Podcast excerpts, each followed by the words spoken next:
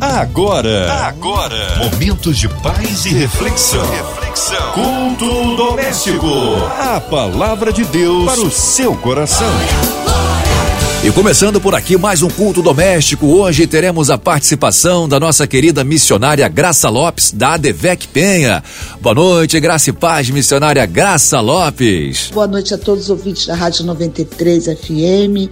É com muita alegria que mais uma vez eu retorno ao culto doméstico para ser o instrumento da parte do Senhor para abençoar a sua vida. Amém, missionária. E vamos saber, né, onde será lida aí a palavra de hoje para ser explanada para os nossos ouvintes, a palavra de Deus ao nosso coração, onde será feita a leitura? Hoje a leitura se encontra no Novo Testamento, em Lucas, capítulo 4, dos versículos 14 ao 21. A palavra de Deus para o seu coração. Então, pela virtude do Espírito, voltou Jesus para Galiléia e a sua fama correu por todas as terras em derredor. E ensinava nas suas sinagogas, e por todos era louvado. E chegando a Nazaré, onde fora criado, entrou num dia de sábado, segundo o seu costume, na sinagoga, e levantou-se para ler. E foi-lhe dado o livro do profeta Isaías. Quando abriu o livro, achou o lugar em que estava escrito: O Espírito do Senhor é sobre mim, pois que me ungiu para evangelizar os pobres e enviou-me a curar os quebrantados do coração e apregoar liberdade aos cativos e dar vista aos cegos e pôr em liberdade os oprimidos e anunciar o ano aceitável do Senhor. E cerrando o livro e tornando a dá-lo ao ministro, assentou-se e os olhos de todos na sinagoga estavam fitos nele. Então começou a dizer, dizer-lhe: Hoje se cumpriu esta escritura em vossos ouvidos. Pois bem, Jesus aqui está retornando, né, para Galiléia e ele está voltando cheio do Espírito Santo. E as pessoas já estavam esperando Jesus ali, né, por causa da sua pregação. Diz a palavra, né, que a fama de Jesus já tinha corrido ali por aquele lugar. Então, as pessoas, além de saber dos milagres que Jesus fazia, eles também gostavam da mensagem de Jesus, porque Jesus, ele pregava com autoridade, ele não pregava como os escribas, os fariseus, né? Ele, a vida dele era a sua mensagem. Então, isso fazia com que as pessoas gostassem da mensagem de Jesus e ele já estava bastante conhecido nesse tempo aqui. E quando ele chega ali em Nazaré, a terra, como diz, é a terra da sua infância, né? Aonde diz o texto aqui no versículo 16 que ele foi criado. Né? Então a gente pode ver que Jesus, quando ele era criança, ele tinha um lugar, uma, uma residência, um endereço. Porque muitas pessoas falam muitas coisas, né? Diz que Jesus, quando era criança, estava escondido numa caverna, né? Como esses monges. Não, Jesus era criança de infância. Ele nasceu criança e eu, como evangelista também de criança, eu costumo falar isso para as crianças, que Jesus foi criança para entender tudo sobre criança. Ele sabe tudo sobre criança, sabe o que criança gosta, o que criança não gosta, o que traz medo para as crianças. Então, Jesus, ele tinha um lugar onde ele foi criado. Né? E, e, uma coisa interessante é que deixa as crianças serem crianças, gente. Tem adulto, as coisas hoje estão meio invertidas. Tem adulto querendo ser criança, né? E tem criança também querendo ser adulto e muitos adultos também querendo fazer as crianças, né, como adultos. Então, deixa as crianças falarem como criança, orar como criança, né, pregar como criança. Aos 12 anos você vê Jesus ali no templo falando com os doutores. Jesus tinha a sabedoria. Jesus, ele teve a sua infância e teve o lugar da sua infância. Então, vamos deixar as crianças serem crianças, viver a infância, né, é, é, não é, pular, ultrapassar as fases né, da infância da criança. Então, Jesus aqui ele entra no dia de sábado na sinagoga. A sinagoga era um lugar também de culto, onde as pessoas se reuniam para orar, para a adoração, para a leitura ali dos livros, né? Tinha ali as oportunidades, quem frequentava é, a, a sinagoga sempre tinha aquele, aquele costume de estar sempre na sinagoga, ele tinha as oportunidades, que é o que vai acontecer com Jesus. Não é uma pessoa que chegava naquele dia e já tinha oportunidade, não. Isso é muito bom a gente compreender compreender que Jesus ele tinha o costume de ir à sinagoga e eu vou estar falando também sobre isso. Mas é interessante aqui essa parte da sinagoga que eles oravam, eles davam as oportunidades, tinha ali o rabino, também tinha um sacerdote. No final daquela reunião, que não era uma reunião extensa, o sacerdote liberava sobre o povo que estava ali uma benção. E eu quero aqui né, também fazer outro parênteses falando, não saia do culto antes da benção apostólica. O nome já está falando, né? Se é benção, porque você vai receber. Jesus, uma certa feita, estavam levando as crianças para ele abençoar. Está lá em Marcos, no capítulo 10. E aí você vai ver que os discípulos tentam impedir, Jesus fica indignado, mas a Bíblia diz que Jesus traz as crianças para ele, impõe as mãos e libera sobre ele, eh, as crianças uma benção. E essa palavra aqui, bênção, olha o que está é, é, envolvido dentro de uma palavra: favorecer, invocar uma bênção, prosperar. Né, favorecer, dando-lhe alegria. Então, quando é, está se, se invocando uma benção sobre uma pessoa, ela de fato está dando algo para aquela pessoa. Ela está sendo liberada para prosperar, né? está dando a ela alegria. Né? Então, é importante que a gente compreenda esses princípios que Deus estabelece na Sua palavra, né, para a gente poder receber tudo que Deus tem para a gente nesse momento de comunhão. E eu muitas vezes eu penso que Deus ele deixa para o final, né? O melhor ele deixa para o final, é, que é a benção apostólica. E aí a pessoa sai e de fato perde aquela benção que estaria, estaria sendo invocada sobre ele. Então Jesus ele tinha o costume, diz que como costume ele tinha de ir à sinagoga. Então o que, que ele ia fazer na sinagoga? Olha isso, gente. Ele ia orar, ele ia adorar, ele ia ter comunhão, né? Comunhão pública. Então se fosse hoje, Jesus tinha o quê? A prática de frequentar frequentar uma igreja. Então, se ele ia na sinagoga para ter comunhão, ele sendo Deus, não é? Ele não vivia isolado, gente, nem quando ele era criança e nem quando ele era adulto. Ele tinha o costume de estar ali. Então, é importante também que a gente vá à igreja, não trocar né, a comunhão da igreja por uma live, por a casa de alguém, não é? Porque muitas vezes a gente fala, ah, eu sou a igreja. É verdade, nós somos o templo do Espírito Santo. Deus não habita em templo feito pela mão do homem. Nós somos o tabernáculo. Hoje Deus habita em nós. Mas eu aprendi uma coisa com o meu pastor, que a igreja física, ela briga ali a igreja espiritual. É onde né, o, o corpo de Cristo vai estar ali junto, reunido, né, orando, adorando porque se o próprio Senhor Jesus, o Deus, frequentava a sinagoga, que era a igreja daquela época, então é porque o ajuntamento, né, a comunhão ali, a, a adoração pública, ela é importante. Diz a palavra em Hebreus 10, 25. Não deixemos nossa congregação, na versão que James diz, não abandonemos a tradição de nos reunirmos como igreja. Então é importante, quando a gente está reunido, a gente ali é a igreja do Senhor, é a noiva do Senhor, o corpo, né? Então ele diz como é costume de alguns, porque naquela época tinha as pessoas que tinham o costume de abandonar, como hoje, de não ir, né? Então aqui, ó, tem gente que tem o costume de não ir. Né? Na pandemia, então, tem gente até que desacostumou de ir à igreja, mas Jesus tinha o costume de estar na igreja naquela época. Então, se Jesus ia e nós somos os discípulos, nós temos que seguir o exemplo do nosso mestre. No versículo, ainda no capítulo 10, do versículo 25 aqui de Hebreus, ele diz assim, né? Ele continua no versículo falando assim: por que, que nós devemos ir?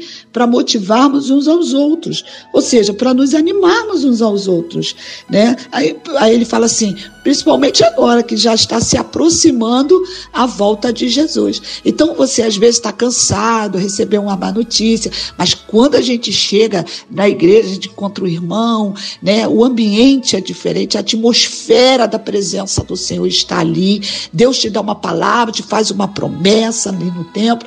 Então é importante a igreja. E ele fala: quanto mais agora que está se aproximando né, ali a volta de Jesus. Então, amado, amada, você que está aí me ouvindo, não é hora de se afastar da igreja. A hora é de se aproximar. A hora é de voltar para a igreja, né? Quem sabe você aí está longe do Senhor, abandonou a casa do Senhor, né? Agora está acostumada a não ir à casa do Senhor. Ouça o que o Espírito Santo está falando, né? Enquanto agora está se aproximando a volta de Jesus, então se aproxima da igreja, volta para a comunhão, não é? Enquanto Jesus ainda não voltou, porque depois que Jesus voltar, não vai dar mais tempo, né, da gente estar ali. E você sabe então, né, que muitas coisas, às vezes as pessoas dizem: "Ah, eu saí da igreja porque fulano fez isso, né?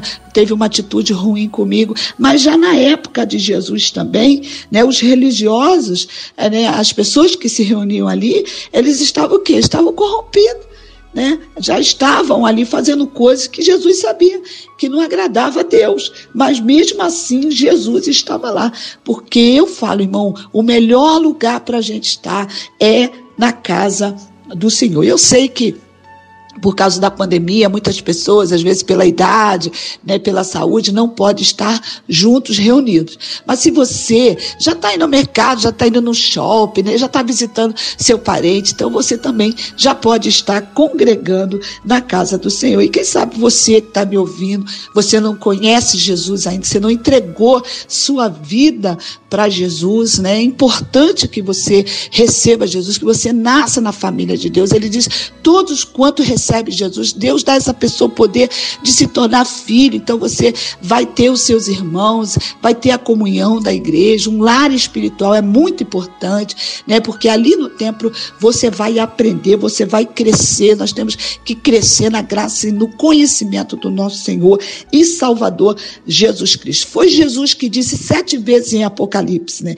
Ele disse: quem tem ouvido, ouça o que o Espírito diz às igrejas. Então, na igreja, a gente aprende. Lá no Salmo 27, no versículo 4, ele diz assim: Uma coisa eu pedi ao Senhor e a buscarei que eu possa né, estar no templo do Senhor, contemplando a formosura e aprendendo no templo. Então, é o lugar da adoração, o lugar da comunhão, o lugar do crescimento, né, para o de aprendizado também, porque é lá que a gente aprende. Você quer ver uma coisa no versículo 17? Quando entregam para Jesus ali o livro, né, diz que Jesus achou onde estava escrito ali Isaías 61, que é onde ele vai ler. Então, Jesus sabia né? Jesus sabia onde estava o livro. Então, na igreja, a gente fala da EBD, né? Escola Bíblica Dominical, que meu pastor também fala, que é ah, o maior seminário é EBD.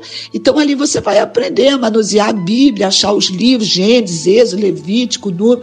Tudo isso a gente aprende fazendo parte né, da igreja, da comunhão, do aprendizado, porque tem os mestres, tem os pastores que vão ali também nos ensinar. Então, é na igreja que você escuta as boas novas, olha que lindo. Porque aqui no versículo 18 ele fala que o Espírito do Senhor estava sobre ele que ungiu ele para evangelizar os pobres, enviou a curar os quebrantados do coração, a pregoar a liberdade aos cativos. Olha quantas coisas quando Jesus, né, naquele dia Jesus estava naquela sinagoga, o que Jesus estava falando?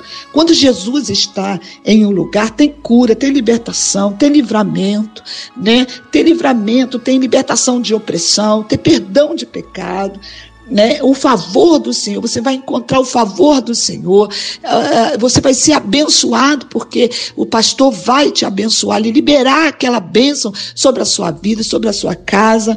Então, se você não fizer parte desse corpo e dessa comunhão, muitas coisas você pode perder. Quer ver uma coisa? A Santa Ceia é uma ordenança. Se você não está tomando a Santa Ceia, como diz a palavra do Senhor, a sua vida está correndo perigo. Então você precisa ter um lar espiritual. Olha o versículo 20, diz que todos que estavam ali, quando Jesus entrega aquele rolo ali ao ministro, todas as pessoas que estavam ali estavam com os olhos fitos em Jesus, estavam olhando para Jesus. É interessante isso aqui, né, que a gente estuda, a gente para aprender e a gente a, acaba é, entendendo alguns detalhes da Bíblia que quando Jesus ele pega o livro, ele lê em pé, porque era o costume de ler em pé. Mas quando eles iam ministrar, pregar, ele sentava. E por isso que Jesus se assentou, porque ali Jesus ia trazer o ensinamento. E ele depois ele fala, né, que aquele dia se cumpriu o que estava escrito acerca dele.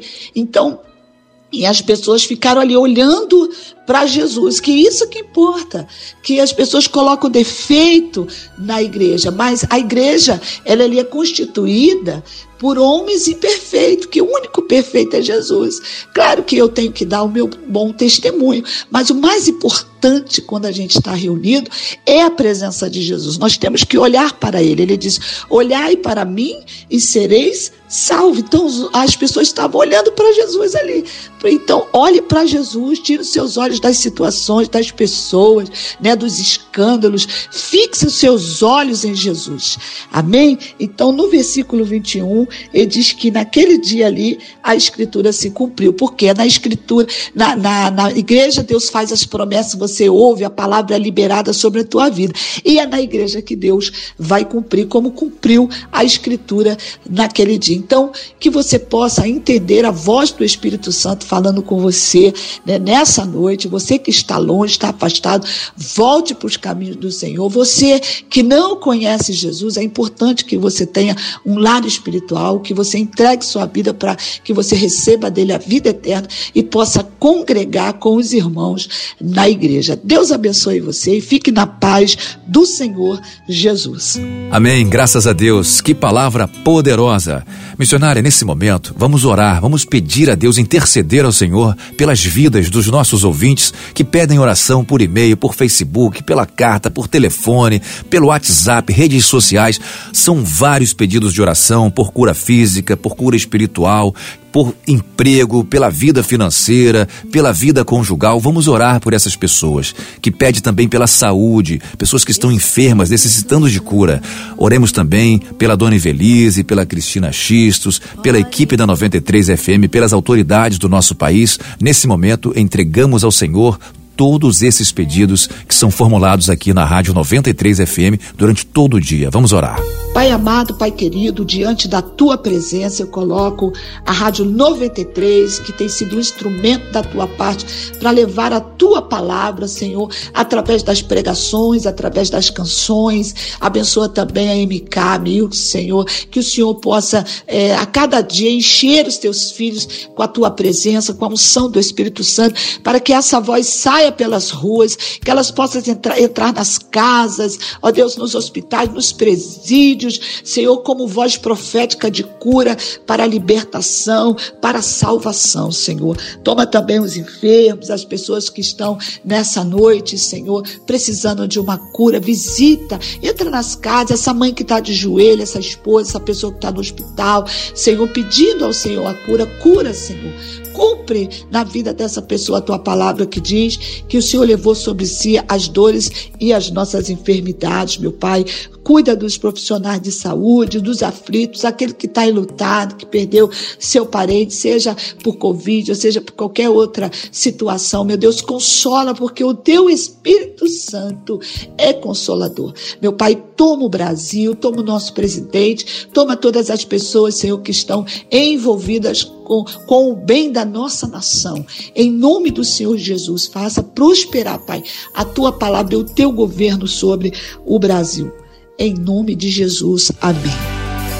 Glória a Deus, que maravilha, minha querida missionária Graça Lopes. Que Deus abençoe sua vida, seu ministério. Esses momentos que se seguem aí é para os seus cumprimentos finais, a finalização desse nosso programa, desse nosso culto doméstico. Eu sou da Assembleia de Deus Vitória em Cristo, ali na rua Montevidéu 900. Então, o dia dos cultos é terças e quintas às 19 horas, domingo é EBD, como eu falei, é onde a gente aprende, 9 e 30 da manhã, né? E 18 e 30 o culto culto de celebração. Você então é o nosso convidado.